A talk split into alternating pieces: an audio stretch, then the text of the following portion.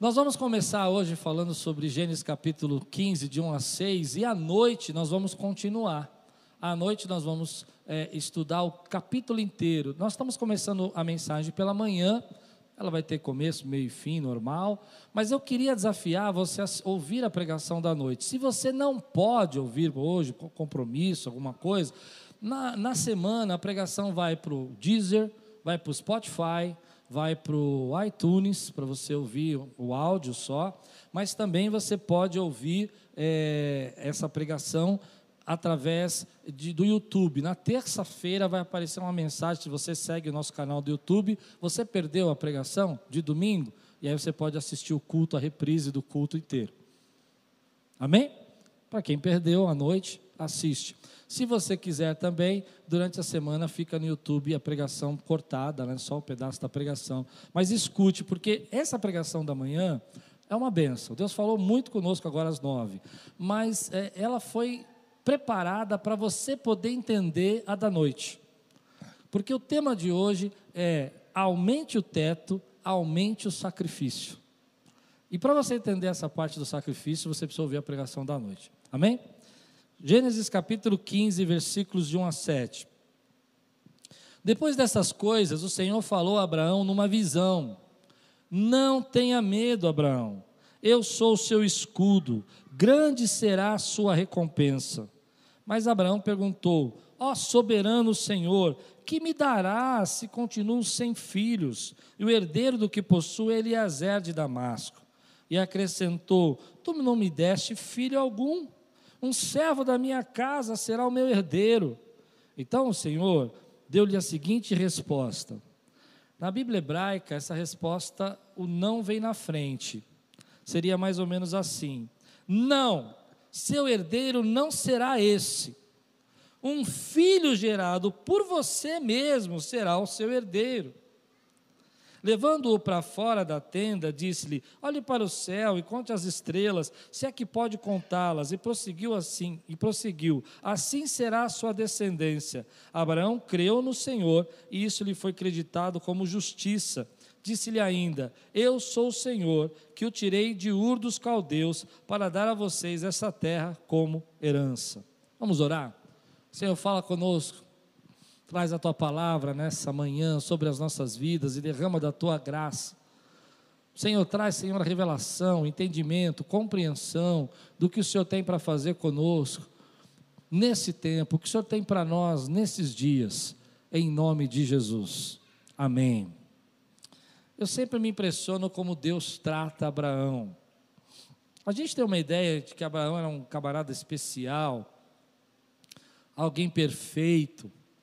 Mas na verdade, se você for conhecendo a história de Abraão, quando Deus chama Abraão, ele mora em Ur dos caldeus, um povo iníquo, um povo que seria considerado na a origem da Babilônia. Ele morava lá.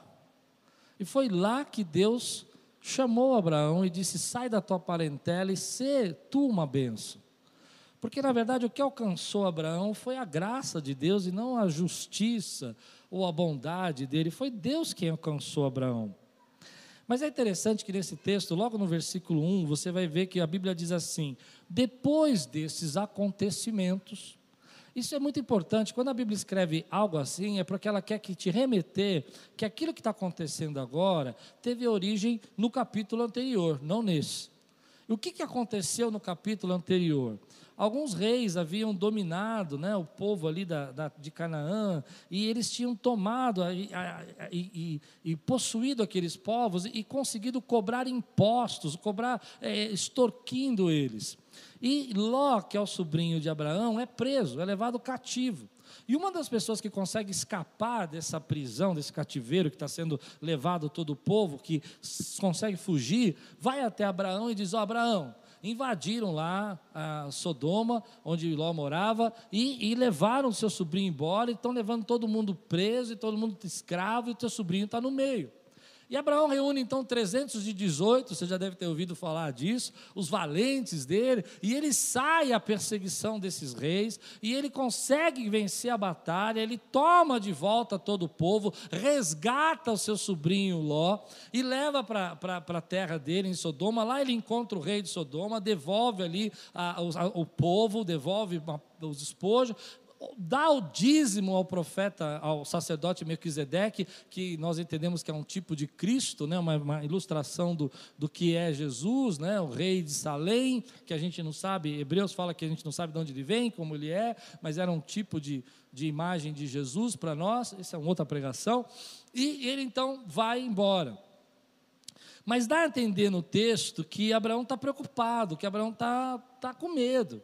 Porque quando Deus se manifesta ele em visão, a primeira palavra que Deus diz a Abraão é: Abraão, não tenha medo, eu sou seu escudo.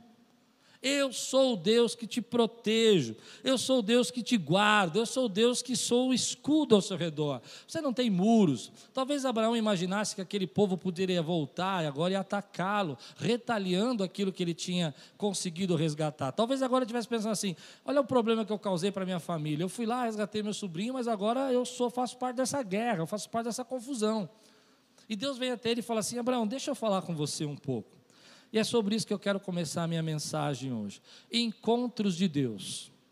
Eu acho extraordinário que o El Shaddai, o Todo-Poderoso, o Criador dos céus e a terra, o Deus que é o princípio e o fim de todas as coisas, o Alfa e o Ômega, vá ao encontro de nós. Queira nos encontrar, queira ter encontro conosco. Isso para mim me chama muita atenção, esse cuidado de Deus, esse, esse amor de Deus, de querer ter um encontro com você e comigo. Eu não sei se, se você vai se lembrar de algumas, eu espero que sim nessa manhã, de encontros que marcaram a sua vida, de momentos onde Deus foi até você e que te trouxe um divisor de águas, te trouxe uma mudança de pensamento, te trouxe uma revelação nova, uma compreensão. Encontros que nós temos com Deus que nos fazem nos converter a Ele, nos fazem enxergar quem Ele é. Eu, eu sei que se você não teve nenhum encontro desse, deixa eu dizer, hoje vai ser seu dia. Hoje vai ser o dia que Deus vai marcar a tua vida, porque enquanto nós não temos esse encontro com Deus, nós acabamos é, é, vivendo dos encontros dos outros. Por isso que fica difícil. Quando Deus, pega água para mim, quando Deus vem ao nosso encontro, quando Deus nos marca, a nossa vida nunca mais é a mesma. Então muita gente às vezes vai à igreja, não porque usar máscara e falar é um problema. É. Não porque a pessoa entenda que se você vem à igreja e você não tem um encontro com Deus, é porque alguém teve que te trouxe. Mas o que eu quero dizer é que Deus quer que te encontrar com você nessa manhã. Você crê nisso? E eu creio que nós estamos vivendo num tempo onde que Deus está marcando encontros conosco. Não, não estou dizendo que você vai para o céu agora, não é isso. Deus quer fazer um encontro com você aqui, na sua tenda, na sua casa. Deus quer fazer um encontro com você na tua vida e na tua história hoje.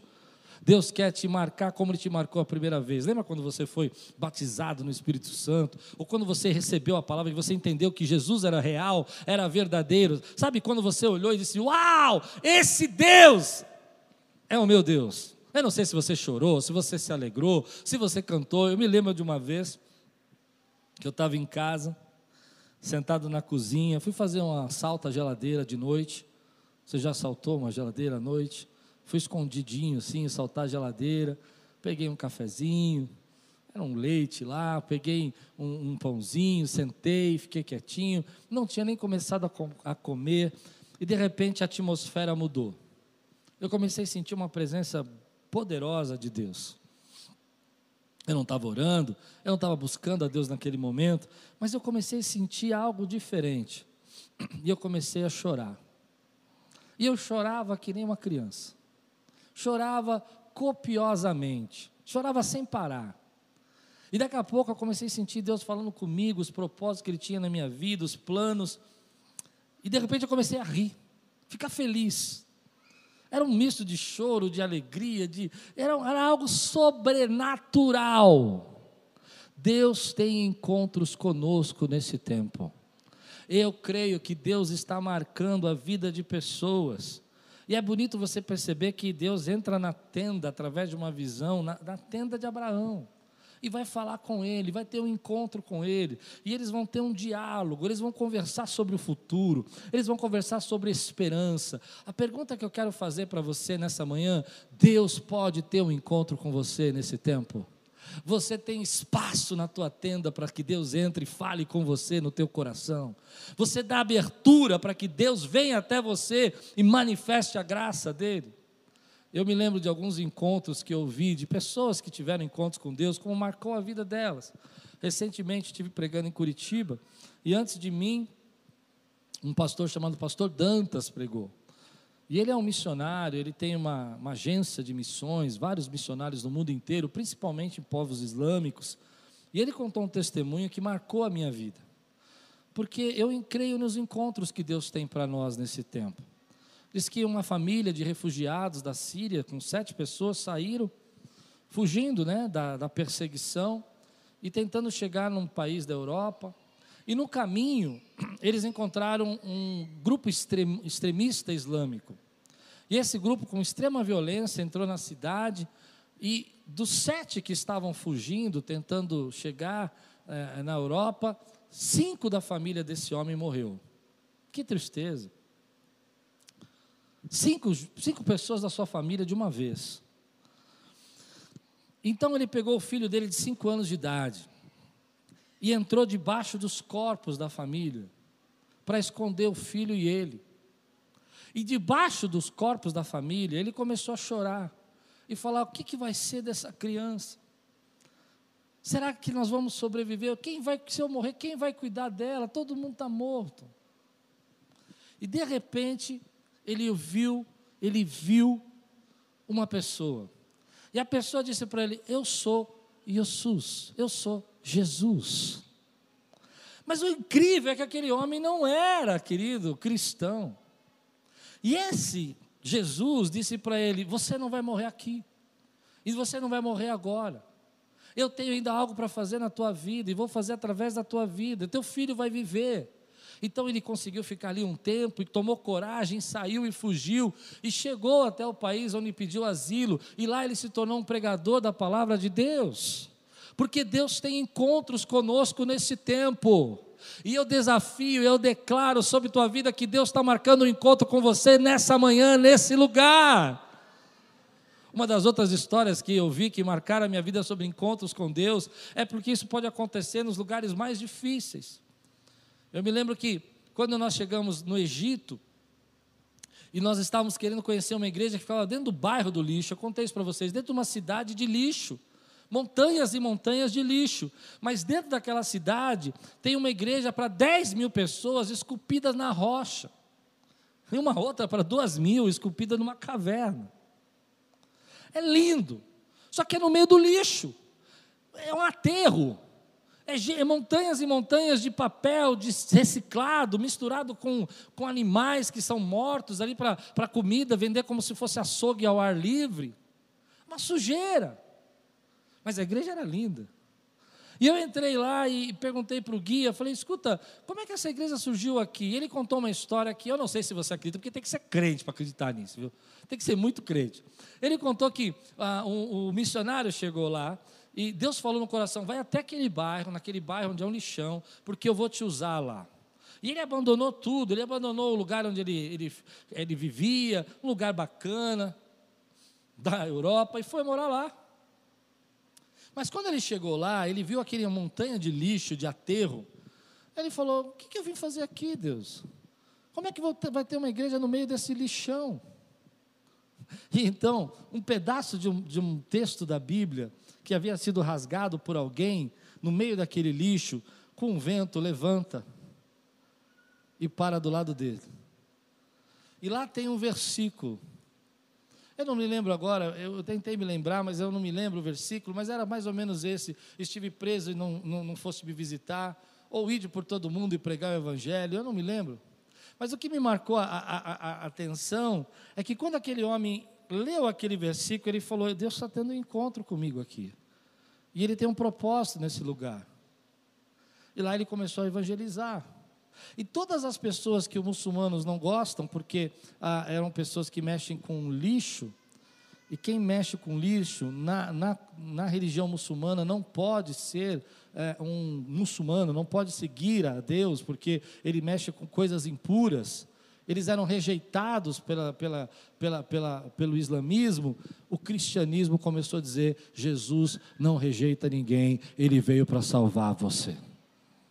E é por isso que aquela igreja é tão grande, porque eles conheceram um Jesus que não rejeita ninguém esse foi o encontro que Deus trouxe para aquele lugar. Meu querido, nesse tempo, mais do que nunca, nesses 40 dias que vamos estar orando, Deus tem um encontro com essa igreja. E Ele vai falar coisas extraordinárias. Porque há três coisas que Jesus faz no encontro aqui com, com Abraão. Há três chamadas de Deus ah, nesse desse encontro. Primeiro, Jesus, Deus fala para ele assim: não tenha medo. A primeira coisa que o encontro com Deus faz, esse momento que a gente se encontra com Ele, é que Deus lança fora o nosso temor. Eu não sei como está a tua vida hoje, mas nós estamos vivendo embaixo de medo, temor, luta, ansiedade. Se nós nos encontrarmos com Ele, eu posso até dizer para você: não tenha medo, olha, não se preocupe, não tenha medo, mas eu não, não posso resolver o seu problema. Mas quando Deus diz, não tenha medo, muda tudo. A atmosfera muda. Esse Deus que quer nos encontrar, ele vem até nós e fala: Olha, você não tenha medo, eu tenho algo que eu vou fazer na tua vida, tem algo que vai acontecer. Você está tão assustado porque você não está ouvindo o que eu quero dizer para você. E a primeira coisa que no encontro Deus trabalha, Ele arranca o medo que nos aprisiona, Ele arranca a marra do medo, Ele arranca aquilo que está provocando incredulidade, aquilo que está provocando ansiedade. Deus está dizendo para Abraão: Abraão, olha, você pode estar preocupado com a retaliação, porque você mora numa cidade sem muros, mas saiba que eu sou o muro, eu sou o seu escudo, eu sou o Deus que te protejo, eu sou o Deus que te guardo, eu sou o Deus que opera na tua vida, eu sou o Deus que fez promessas você no passado passado e elas ainda valem para hoje. Deus vai arrancar a marra do medo para que você possa ouvir o que Ele tem para fazer de novo na tua vida. Porque enquanto você está preso no medo, você não pode ouvir o que Deus tem para fazer de novo na tua vida. Deus vai arrancar a marra do medo para que você possa entender o que importa agora e o que precisa ser feito. Enquanto você tem medo, você não consegue fazer o que precisa ser feito. A segunda coisa que o encontro com Deus faz na nossa vida, esse momento que Deus quer nos encontrar, e eu vou perguntar de novo: quantos creem aqui hoje que Deus quer ter um encontro com você nesse tempo e estão abertos para isso? Quantos creem que Deus ainda se encontra? Entra na tenda de Abraão, entra na tua casa, entra no teu coração, entra na tua família. Porque a segunda coisa que Deus vai fazer com Abraão é trazer horizonte, dar um norte, falar: Abraão, eu tenho recompensa para você.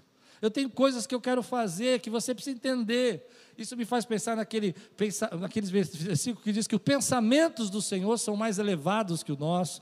Ele diz: Olha, eu, eu quero dizer, você está preocupado com esses reis, mas eu vou fazer de você uma nação poderosa. Eu vou te dar toda essa terra. Eu vou te gerar filhos. Ele fala: Mas Deus, eu não tenho nada. Por que, que eu quero recompensa? É nessa hora que você se encontra com Deus que você começa a ouvir que Deus tem um futuro para você. E eu vou dizer o que eu creio. Em 2021, que começou há três dias, Deus tem um futuro para a nossa vida. Deus tem um futuro para nós. Deus tem coisas que Ele quer compartilhar com você sobre você mesmo. Coisas que Ele planejou para a tua casa, para a tua família, para a tua esposa. Talvez você chegou aqui hoje brigado. E Deus vai falar para você, filho, não tenha medo, eu vou tratar esse problema. Talvez você tenha chegado brigado e Deus vai falar para você, eu tenho um futuro para a tua casa. E eu vou fazer esse futuro na tua vida. E a terceira coisa que Deus faz nesse encontro é que Deus vai tratar a alma de Abraão. Ele vai dizer: Olha, Abraão, você está com medo, você está tá vivendo isso, você não entende que eu tenho recompensa, e Abraão vira para Deus e fala assim: Deus, mas o senhor está tendo recompensa? O que, que eu quero? Eu, eu já tenho riqueza. Abraão já era rico naquela época. Eu já tenho 318 homens que guerreiam comigo aqui, nós ganhamos a batalha, pegamos os despojos. Mas o que eu quero mesmo, sabe aquela, aquela única coisa que te falta? Você já preparou que a gente tem um monte de bênção, mas tem aquela bênção que machuca a gente? Já viu isso? Você pode ter uma série de milagres, uma série de promessas de Deus, mas você tem uma bênção, uma bênção que te prejudica, que te, te atrapalha, que você fala, isso eu não recebi de Deus ainda. Essa uma bênção de Abraão era o filho. Ele não tinha isso. Então ele vai tratar esse sentimento com Deus. Ele vai dizer: Deus, olha, eu não tenho isso, o Senhor me deu tudo, mas não me deu o que eu mais quero um herdeiro.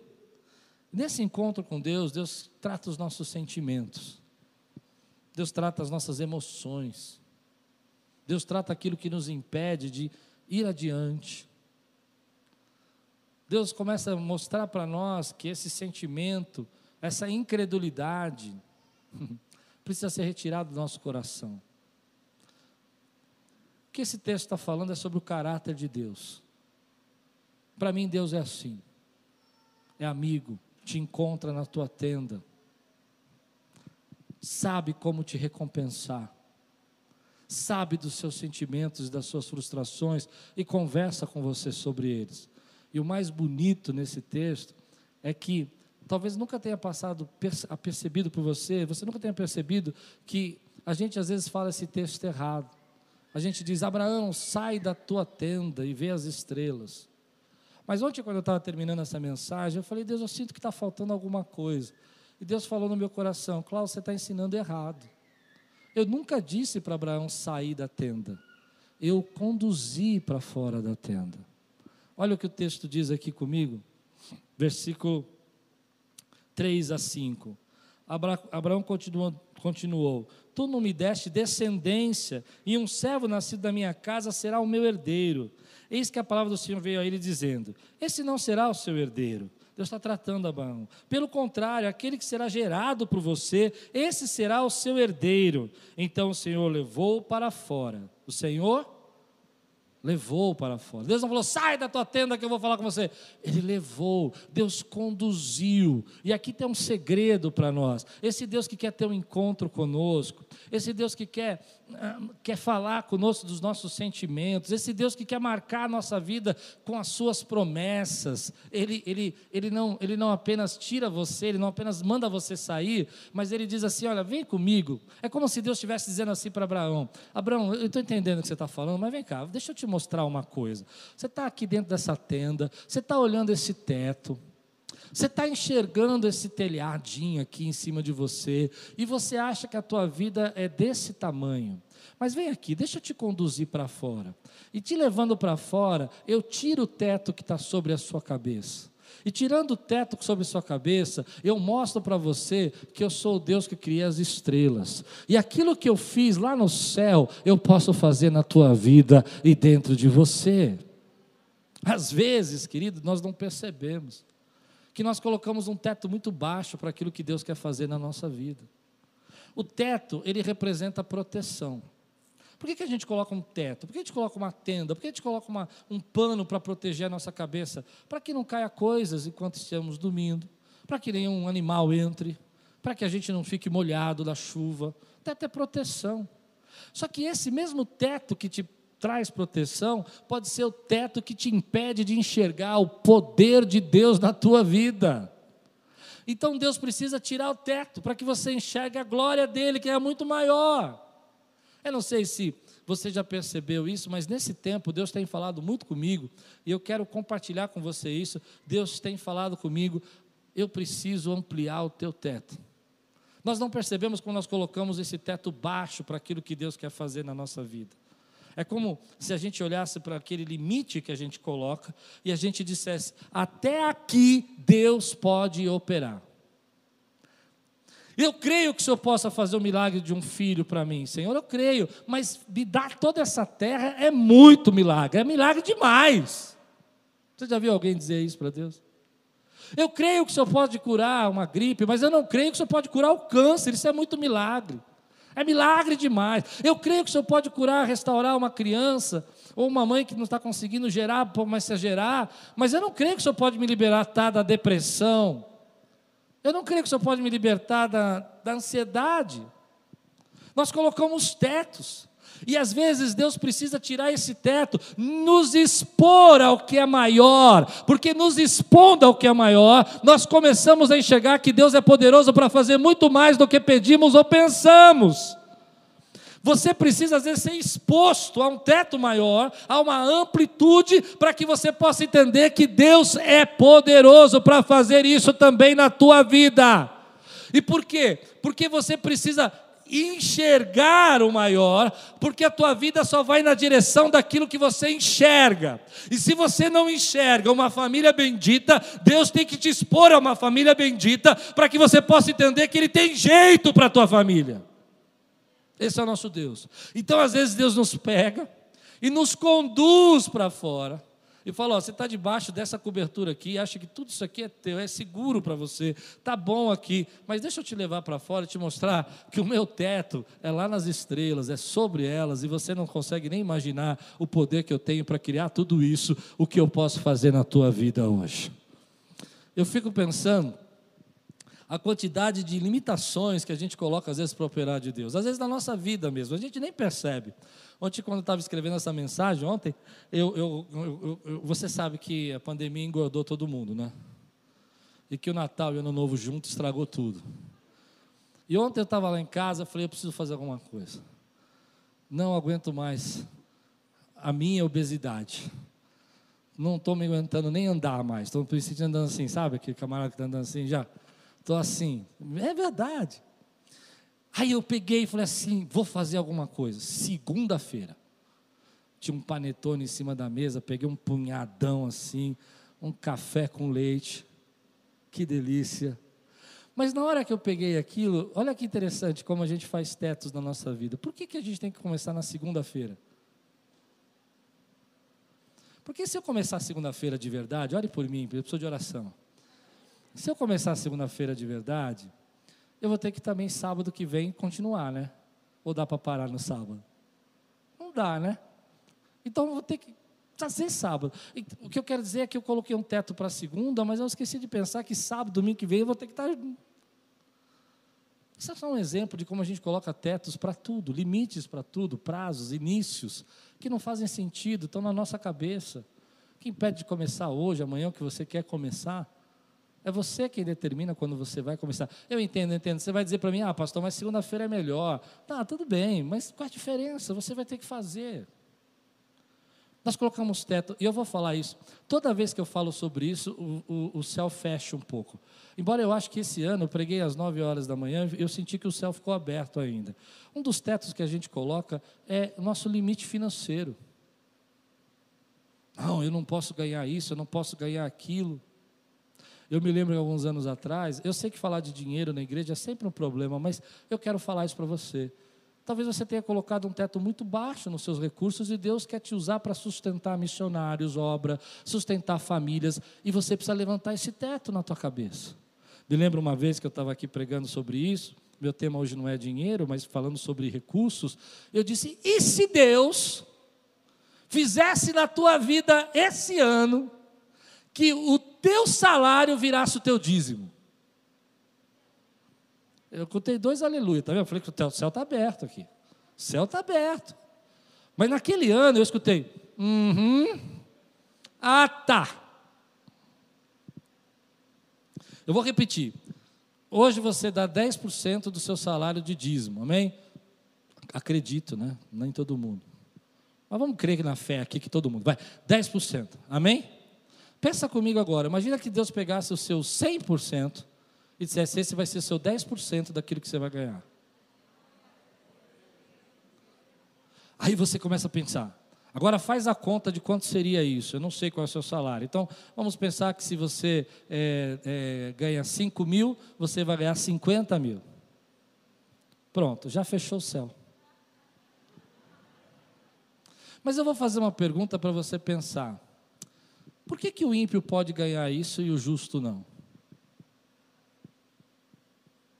Hum?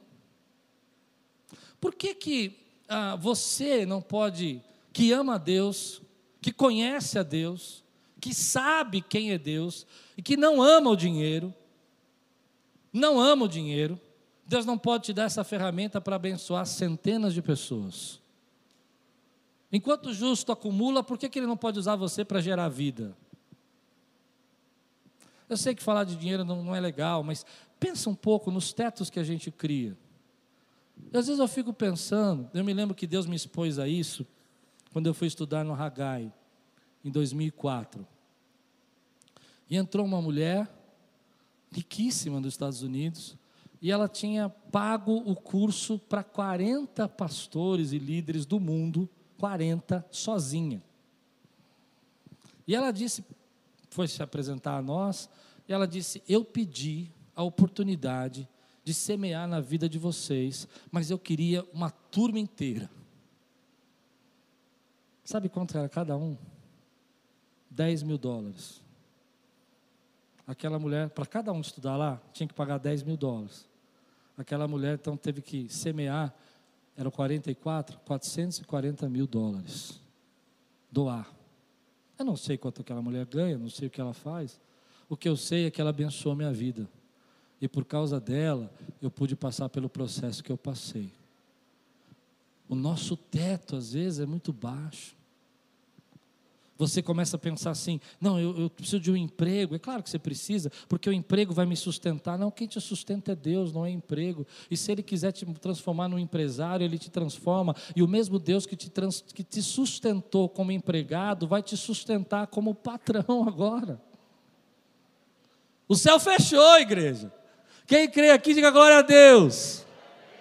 Porque nós não entendemos esses limites que nós colocamos.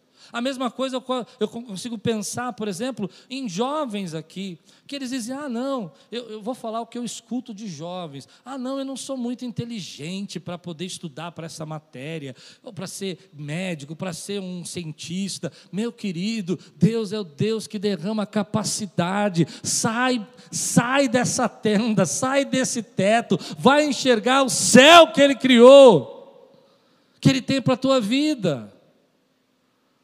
E às vezes a gente não enxerga. Agora, eu vou falar de um dos tetos que mais me incomoda. O maior de todos não é o dinheiro. Não, é, tenho dois, mas o mais, o mais que me incomoda, tem, tem um que eu não falei, eu vou falar, é a saúde. Às vezes você quer ter saúde. Quantos aqui querem ter saúde? Nós precisamos de saúde, não precisamos? Mas você fala, mas eu não consigo fazer ginástica, eu não consigo emagrecer. É teto. Teu teto é baixo. Eu não consigo caminhar, eu não gosto. então você colocou um teto muito baixo. E vai chegar uma hora que a tua vida vai cobrar. Eu conversava com uma pessoa nesses dias e está com um problema de saúde muito sério, né? E, e, da minha família. E eu disse: Olha, aqui você precisa mudar. Eu te conheço sei que se você não mudar. E agora é a hora de mudar, que ainda dá tempo. Ele disse para mim assim: Mas eu não gosto.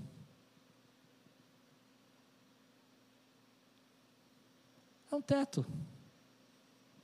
Ah, eu vou dizer para você, eu amo, eu amo, eu amo. Eu amo caminhar, andar na ginástica. Não, amo nada. teto. Mas o pior teto que eu acho, e é esse que eu quero quebrar. Está comigo? O pior é o teto que você colocou na sua vida espiritual. Isso é para pastor. Ah, eu não vou, eu não preciso buscar tanto porque eu não sou, não sou pastor. Eu não preciso conhecer tanta Bíblia porque eu, eu, eu, sou bonzinho. Eu não mato, não roubo, não faço mal para ninguém. Você já viu gente falar isso? Deus quer ter um encontro com você e quer falar de coisas profundas a respeito de você e dos planos que Ele tem com você para o seu futuro. Mas às vezes você coloca um teto tão baixo ah, eu sou pentecostal. Ah, eu sou tradicional. Ah, eu sou renovado. Já falei, rótulos nos aprisionam. Tira o teto. Deixe Deus fazer o que Ele quer fazer na tua vida. Não, Deus não pode me usar assim. Deus não faz assim. Deus não. Outro dia eu estava conversando com um pastor e ele começou a falar um monte de coisa assim que Jesus não podia fazer isso, Jesus não fazer. E eu fiquei pensando, é, se Jesus viesse hoje, nós íamos ter que ensinar algumas coisas para ele. Acho que não deu para entender, né? Nós íamos ter que dar umas dicas para ele. Jesus, aqui a gente não levanta muita mão. Eu não sei. Ou, não, Jesus, agora não é dia de cura, hoje é dia só de oração. Quinta-feira é o dia da cura. A sua volta na quinta. Estou pregando para alguém? Se Deus quer ter um encontro com você hoje, nesse domingo de manhã, nessa hora, meio-dia e 16, Ele pode. E se Ele pode, diga glória a Deus. Não, não, meio 16 não, Deus sabe por quê? Eu marquei almoço, meio-dia e meio eu tenho que estar almoçando. Querido, tira o teto, deixe Deus fazer o que Ele quer fazer na tua vida. Você está aqui, você já está no nosso meio, Ele já está nesse lugar. Mas às vezes a gente não enxerga que isso é tão bonito que Deus vai conduzir, guarde essa palavra. Deus está conduzindo a sua igreja para fora desse teto. Deus está conduzindo você para fora dessa tenda, para fora desse limite. Aleluia. Eu estive pregando duas semanas atrás uma igreja de 15 mil membros. 15 mil membros. 10 milhões de pessoas assistiram à programação daquela igreja em uma semana. Eu não sei nem o que é isso. Estou sendo sincero para você. Mas uma coisa eu fiquei feliz, porque quando você é exposto. Tem alguém comigo ainda? Quando você é exposto, você começa a enxergar que é possível e que Deus pode fazer e eu creio que Deus vai fazer coisas extraordinárias, porque se Ele me expôs, Ele quer me dar. Ah, não entendeu. Vou embora para casa, Lu. Vamos, pega as coisas, vamos embora, vamos embora. Cansei. Se você é exposto, é porque Deus está querendo te dar isso. Eu não acredito que Deus vai pegar você, vai levar você até um, vai te expor a uma família bendita, cuidadosa, e vai dizer, tá vendo? Isso é uma benção, mas não é para você. Que pai é esse que faz isso? Você imaginou você fazer isso com seu filho? Você levar o seu filho e dizer assim: vou te mostrar um carro bacana, aí você anda com o carro do seu filho e fala assim que dirige, mas isso não é para você. Você faria isso? Deus precisa tirar esse teto para você entender que Ele pode fazer muito mais na tua vida. E olha o que vai acontecer aqui. Olha o que vai acontecer aqui. À noite eu vou terminar, mas preciso ler esse versículo com vocês. Me dá mais 15 minutos? Olha o que a Bíblia diz, versículo 6. Abraão creu no Senhor e isso foi-lhe atribuído para justiça. O que a Bíblia está dizendo é que Abraão ficou olhando para tudo aquilo, porque Deus não falou só que ia dar um filho para ele, mas falou que ia dar uma porção de terra muito grande. Só para você ter uma ideia, o que Deus falou que ia dar para o povo de Israel, até agora o povo de Israel só conseguiu conquistar, ou conquistou na época um terço do que Deus queria dar. Eles conquistaram um terço, um terço e desistiram, cansaram. Deus vai falar uma porção tão grande de terra, e a Bíblia vai dizer para nós que, embora Abraão não saiba como Deus vai fazer, embora Abraão não entenda como é possível aquilo, ele creu. E porque creu, isso foi colocado na vida dele como justiça. Olha aqui Romanos capítulo 4, versículo 17 a 18, vai falar sobre esse texto. Romanos 4, 17 a 18 vai explicar esse texto para nós. E eu vou tentar usar esse texto para te explicar. Como está escrito: Eu o constituí por pai de muitas nações. Diante daquele em quem Abraão creu, o Deus que vivifica os mortos, Abraão creu. É que Deus é poderoso para ressuscitar os mortos, Ele é poderoso para fazer o que Ele quiser. Eu vi as estrelas que ele criou. E a multidão de coisas que ele fez no céu. Eu fico imaginando que aquele céu naquela época, sem poluição, coisa mais linda, né? Estrela para todo lado. E chama a existência as coisas que não Deus chama a existência aquilo que não existe. Ele está dizendo: olha, não existe filho, eu estou chamando a existência. Não existe amor nesse relacionamento, eu estou chamando a existência. Não existe paz na tua casa, eu estou chamando a existência. E Abraão creu. Ele creu que Deus era poderoso para chamar a existência aquilo que não existe. Não existe recurso financeiro, mas Ele é poderoso para chamar a existência um recurso que você não tem. Eu quero ver, eu quero ver se você crê, diga glória a Deus aqui. Porque você sabe, tem duas formas de crer, né? Tem gente que crê, levanta a mãozinha e fala assim: Amém. E tem gente que fala, eu creio. Ele creu que Deus ia chamar a existência as coisas que não existem. Eu me lembro quando, em uns três, quatro anos atrás, em 2015, eh, nós estávamos num congresso nos Estados Unidos e Deus falou comigo assim: Você vai a, a, numa igreja aqui próximo. E Deus falou comigo muito claramente.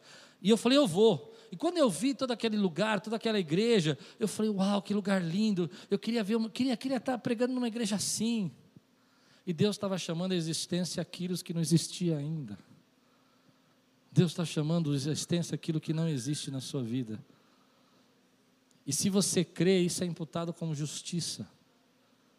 Você entende o que Deus está dizendo? Deus é como se Deus. Não é bem isso, gente, mas eu vou tentar traduzir na nossa linguagem mais particular, mais pessoal possível. É como Deus dissesse assim: Uau, esse camarada merece o meu aplauso, porque ele crê em coisas que ele nem sabe como eu vou fazer, mas ele acredita que eu sou poderoso. Esse é justo. Isso é marca de justiça. Ele crê que eu posso fazer coisas que todo mundo diz que é loucura, que todo mundo diz que é impossível, mas esse camarada não duvida. Ele tem medo, você vai ver à noite nós vamos pregar sobre isso, a noite escura de Abraão. Ele passa por temores, mas ele crê. A Bíblia vai terminar no versículo 18, diz assim: Abraão esperando contra a esperança. E esse é o tempo que nós estamos vivendo, querido. É esperar contra a esperança. É esperançar quando a esperança de que coisas possam mudar não, não são reais. Onde todo mundo está dizendo que não, não vai dar certo. E você está dizendo assim, eu creio que vai dar certo. E todos os sinais dizem que não vai dar certo. É como se Deus estivesse tirando Abraão de dentro da tenda e dizendo assim: dá asa a tua fé. Tira a tua fé debaixo desse teto e coloca a tua fé na dimensão do sobrenatural que eu tenho. Sai desse teto baixo e faz a tua fé voar hoje. Pare de tentar entender como eu vou fazer e comece a entender que eu chamo a existência aquilo que não existe. E que ainda que os sinais ao seu redor digam que é impossível, eu sou poderoso para fazer. Aí eu vou falar agora. Não falei no culto das nove, mas vou falar. Vou dizer o que eu penso. Tem gente que quer ser muito inteligente. Vou te dar uma dica: não queira ser mais inteligente do que Deus. Tem gente que fala assim: é, esse negócio de chamar a existência o que não existe. Eu nunca vi. Será que você nunca viu? Será? Você já viu gente tentando ser inteligente? Gente tentando ser inteligente quer zombar da tua fé. Vou falar sobre isso à noite, é só para te dar curiosidade as aves de rapina. Gente que quer ser muito inteligente, quando você crê que alguma coisa pode ser muito diferente na tua vida, vão dizer que você não está acreditando demais, que você é ingênuo, que você acredita em folclore. Entende? Mas eu vou ser sincero para você. Você pode me achar um bobo, um idiota. Mas eu creio que Deus é sobre, faz sobrenatural e age no sobrenatural. E Ele tem poder para curar. Você pode achar que eu estou falando para você uma palavra para te animar, mas eu creio que esse texto aqui é uma sabedoria de Deus para nós, para dizer para você que Deus é poderoso para fazer assim como Ele tem dito que fará na tua vida, ainda que você não veja sinal. João Calvino, lendo esse texto, ele trouxe uma frase que eu queria ler para você. Quando se viu destituído de qualquer base para a esperança, essa frase não é minha, é de João Calvino, qualquer base para a esperança, Abraão ainda ousou confiar na promessa de Deus, sabe? Ele não tinha nenhuma base para se apoiar, para ter esperança que aquilo ia acontecer, mas ainda assim ele ousou confiar em Deus. Ele considerou que o fato de o Senhor ter prometido era base suficiente. Ou seja, o fato de Deus falar conosco, ter esse encontro conosco, embora você não tenha nenhuma base natural, humana para se apoiar, já é base suficiente. Porque Ele falou pela Sua palavra a você. Você crê nisso? E aí ele vai terminar dizendo o seguinte: por incrível que o fato pudesse ser em si mesmo, a palavra de Deus era a base suficiente. Isso é esperar. Isso é esperar contra a esperança. Isso é acreditar e dar asa à tua fé. Isso é você entender que às vezes a gente coloca a nossa fé com limites. Deus ajuda aqui, mas não ajuda ali. Deus resolve isso, mas não resolve aquilo. Deus tem cuidado de mim nessa área, mas naquela área não tem. E hoje eu quero pedir para você tirar a sua fé debaixo dessa tenda e deixar a tua fé voar na direção do que Deus quer fazer na tua vida, com asas como águia. Isso para mim chama ter um período de oração ousada. Nesses 40 dias que nós estamos jejuando e orando, eu quero desafiar você a ter orações ousadas. Se você percebe esse texto, esse texto é um texto muito lindo, muito bonito, porque é um bate-papo de Deus com Abraão. É um bate-papo do El Shaddai, Todo-Poderoso, Criador dos céus e da terra, e Abraão. Se você olhar depois em casa, com calma, você vai ver que no versículo 1 Deus começa a falar. No 2 é Abraão, 2 e 3 é Abraão respondendo. Deus fala, Abraão responde. Porque oração é isso. Oração não é só falar, falar. Oração é você ouvir o que Deus tem para dizer para você. E você dizer para Deus o que você sente sobre isso. E Abraão está conversando com Deus. No versículo 4 e 5, o Senhor começa a falar com Abraão e continua falando de novo. No versículo 6, Abraão responde. No versículo 7, o Senhor responde. No versículo 8, Abraão responde. E do 9 ao 21, que nós vamos estudar à noite, Deus fala com Abraão. Deus está tendo uma conversa. E essa é uma conversa de uma oração ousada. Deus falando: Olha, eu, eu vou fazer de você descendentes, vai vir de você mesmo. E Abraão fala: Mas como é que eu vou crer nisso? E aí Deus fala: Não é só isso, eu vou te dar toda essa terra, mas Senhor, só vai fazer isso mesmo? Você já teve esse papo com Deus? É um tempo, querido, da gente ampliar a nossa oração. Sabe, eu vou, vou, vou brincar um pouco, posso? Tem gente orando aqui para Deus trocar o sofá. Nada de errado você orar por tudo. Mas, querido, Deus pode fazer muito mais do que trocar o seu sofá. Você entende o que eu estou dizendo, né? Tem gente orando para Deus ajudar ele a fazer o reboco na parede que caiu. Mas Deus pode criar o um mundo, o um universo.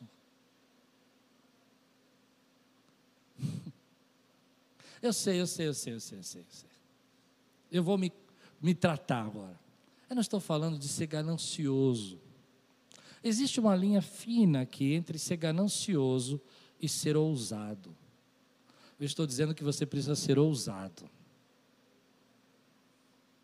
Para mim, ser ousado é você dizer assim, de verdade, sabe? Sem enganação, não tente enganar a Deus. Senhor, Senhor pode dobrar o meu salário, porque eu vou abençoar a tua casa. Isso é ousado. E eu vou ajudar pessoas. Senhor, Senhor pode me derramar inteligência e capacidade, porque eu vou te servir. E a pregação que eu vou fazer é para a tua glória e para milhares de pessoas. Sabe, oração ousada para mim é mais ou menos assim. Esse ano a gente, 2020, nós ajudamos 500 famílias. Em 2021, Senhor nos dá recurso para ajudar 5 mil famílias. Isso é uma oração ousada. A Helena lá atrás fala: Meu Deus, como é que nós vamos fazer? Eu não sei. Deus vai trazer recursos, Deus vai trazer equipes, Deus vai trazer. Você crê que Deus pode fazer isso? Senhor, hoje nós temos aí uma média de 4 mil, 5 mil pessoas que assistem algumas pregações nossas. Senhor, meu São Usada, multiplica para 50 mil, 100 mil. Eu não, salva. Nós, nós, nós batizamos, esse ano não tivemos batismo por causa da pandemia, mas o ano, que, o ano passado a gente tinha batizado 120 pessoas, então nos dá 300 pessoas para batizar esse ano. 300 pessoas sendo salvas. Você crê nisso? Oração ousada, meu irmão, fora do teto, fora da tua caixa, porque às vezes a gente ora aquilo que a gente pode fazer. Você não entendeu o que eu disse? Senhor, me abençoa que eu posso lavar o meu carro. Claro, Ele vai te ajudar a lavar o carro. Mas, querido, você pode lavar o carro. Não cai a mão. Uma oração ousada é aquilo que você não pode fazer. É aquilo que está além da tua capacidade. Eu queria muito que você ouvisse a pregação à noite, porque ela vai completar essa parte. Há uma parte nessa pregação à noite muito linda, que Deus vai assinar um contrato com Abraão, que ele vai cumprir isso, mas você vai ver que é um contrato unilateral, só de Deus. Abraão não assina o contrato, porque Abraão não pode fazer nada. Do que Deus vai prometer para Abraão, ele não tem condição de resolver nada, ele não pode gerar um filho, ele não pode é, conquistar toda essa terra. Eu desafio você hoje a fazer uma oração ousada pela tua vida espiritual. Senhor, eu vou ser uma mulher de oração, eu vou ser um homem de oração.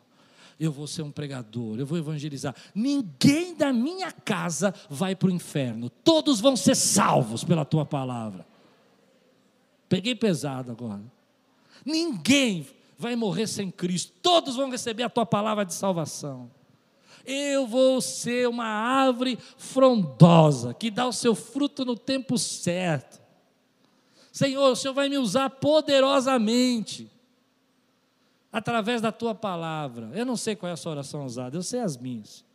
A minha oração ousada, querido, eu quero que aquilo seja um referencial de cuidado, de amor e a resposta à oração dessa cidade. Ah, eu não sei, eu não sei. Não, não, é, não sou eu que realizo promessas, é Deus que realiza promessas. Você crê nisso? A oração ousada é quando você começa a colocar diante de Deus, não a sua dimensão, mas a dimensão em que Deus vive. Eu me lembro quando jovem, eu vou ficar emocionado. Me lembrei disso agora. Pregando sobre oração ousada aqui na Aquiles, alguns anos atrás, acho que uns 15, 20 anos atrás, 15 anos atrás, minha mãe estava num surto psicótico fortíssimo. Ela tinha sido internada para 30 dias. E o prognóstico é que ela não ia voltar. A consciência dela não ia voltar. Estava em surto. E eu levei minha mãe no hospital, internei. E a psiquiatra disse: Olha, ela está muito profunda nesse surto, vamos ver o que acontece, mas acho que ela não volta. E eu fui para casa e, e fiquei orando né, sobre isso, pedindo para Deus falar com a gente. Meu irmão Pascoal veio de Curitiba para São Paulo visitá-la, já estava uns 20 dias internado nesse momento, uns 15. E nós nos encontramos numa padaria ali para tomar um café. E começamos a discutir como ia ser a morada dela, onde ela ia morar. Se ela ia ficar um tempo comigo, um tempo com alguém. Estavam meus outros dois irmãos. Voltei para minha casa, minha casa tinha um, um espaço ali, a casa onde eu morava. E falei para minha esposa: nós vamos construir um quarto para minha mãe. Ela vai ter que morar aqui mudei meus planos, quebrei tudo, fiz lá um quarto. Mas Deus falou no meu coração: sua mãe não vai morar aí. Mas era uma oração muito ousada imaginar que hoje minha mãe tem 80 anos e mora sozinha, na casinha dela. No meu teto, minha mãe não ia conseguir voltar para a casa dela. Mas no teto de Deus, Deus podia manifestar uma cura sobre a vida dela. Eu sei, ela toma remédios ainda, mas Deus curou a vida dela. Há 80 anos de idade, morando sozinho. Sabe por quê?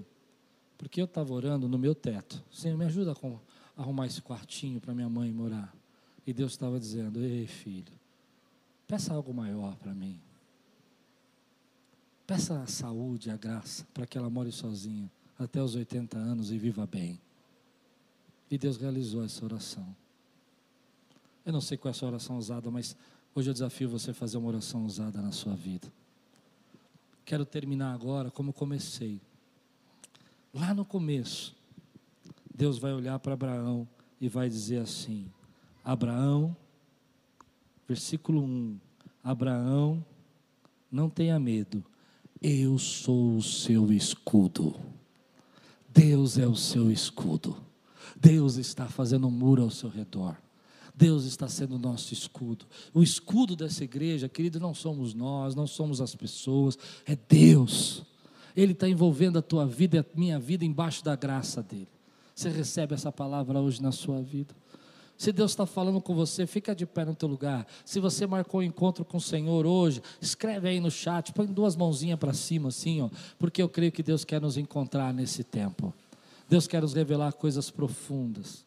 Deus quer chamar à existência aquilo que não existe. Deus está esperando você fazer essa oração ousada na tua vida. Às vezes, querido, não é de um jeito, às vezes é de outro. Às vezes você não acha que Deus vai operar dessa maneira e Deus quer operar de outra maneira. E a gente coloca esse teto. Eu não sei qual é o seu teto. Você sabe qual é o seu teto? Deixa eu ver. Levante a mão aqui quem sabe qual é o seu teto. Talvez você tenha que ter um encontro com Deus para Deus mostrar o teu teto. Eu brinquei com aquela história do regime porque a gente faz teto para tudo. Para tudo. Para tudo. E Deus precisa às vezes quebrar tudo isso para que Ele possa ampliar a tua visão e fazer enxergar você que o teu escudo nunca foi tua tenda, teu escudo sempre foi Deus. Nessa manhã eu queria que você ouvisse a voz de Deus falando para você: Filha, filho, eu sou o seu escudo, sou eu que te guardo, em nome de Jesus. Levante bem alto sua mão e diga assim: Senhor, eu quero ter uma oração ousada agora. Uma, uma oração que revela a minha fé. Eu creio que o Senhor pode fazer muito mais do que pedimos ou pensamos. Aleluia.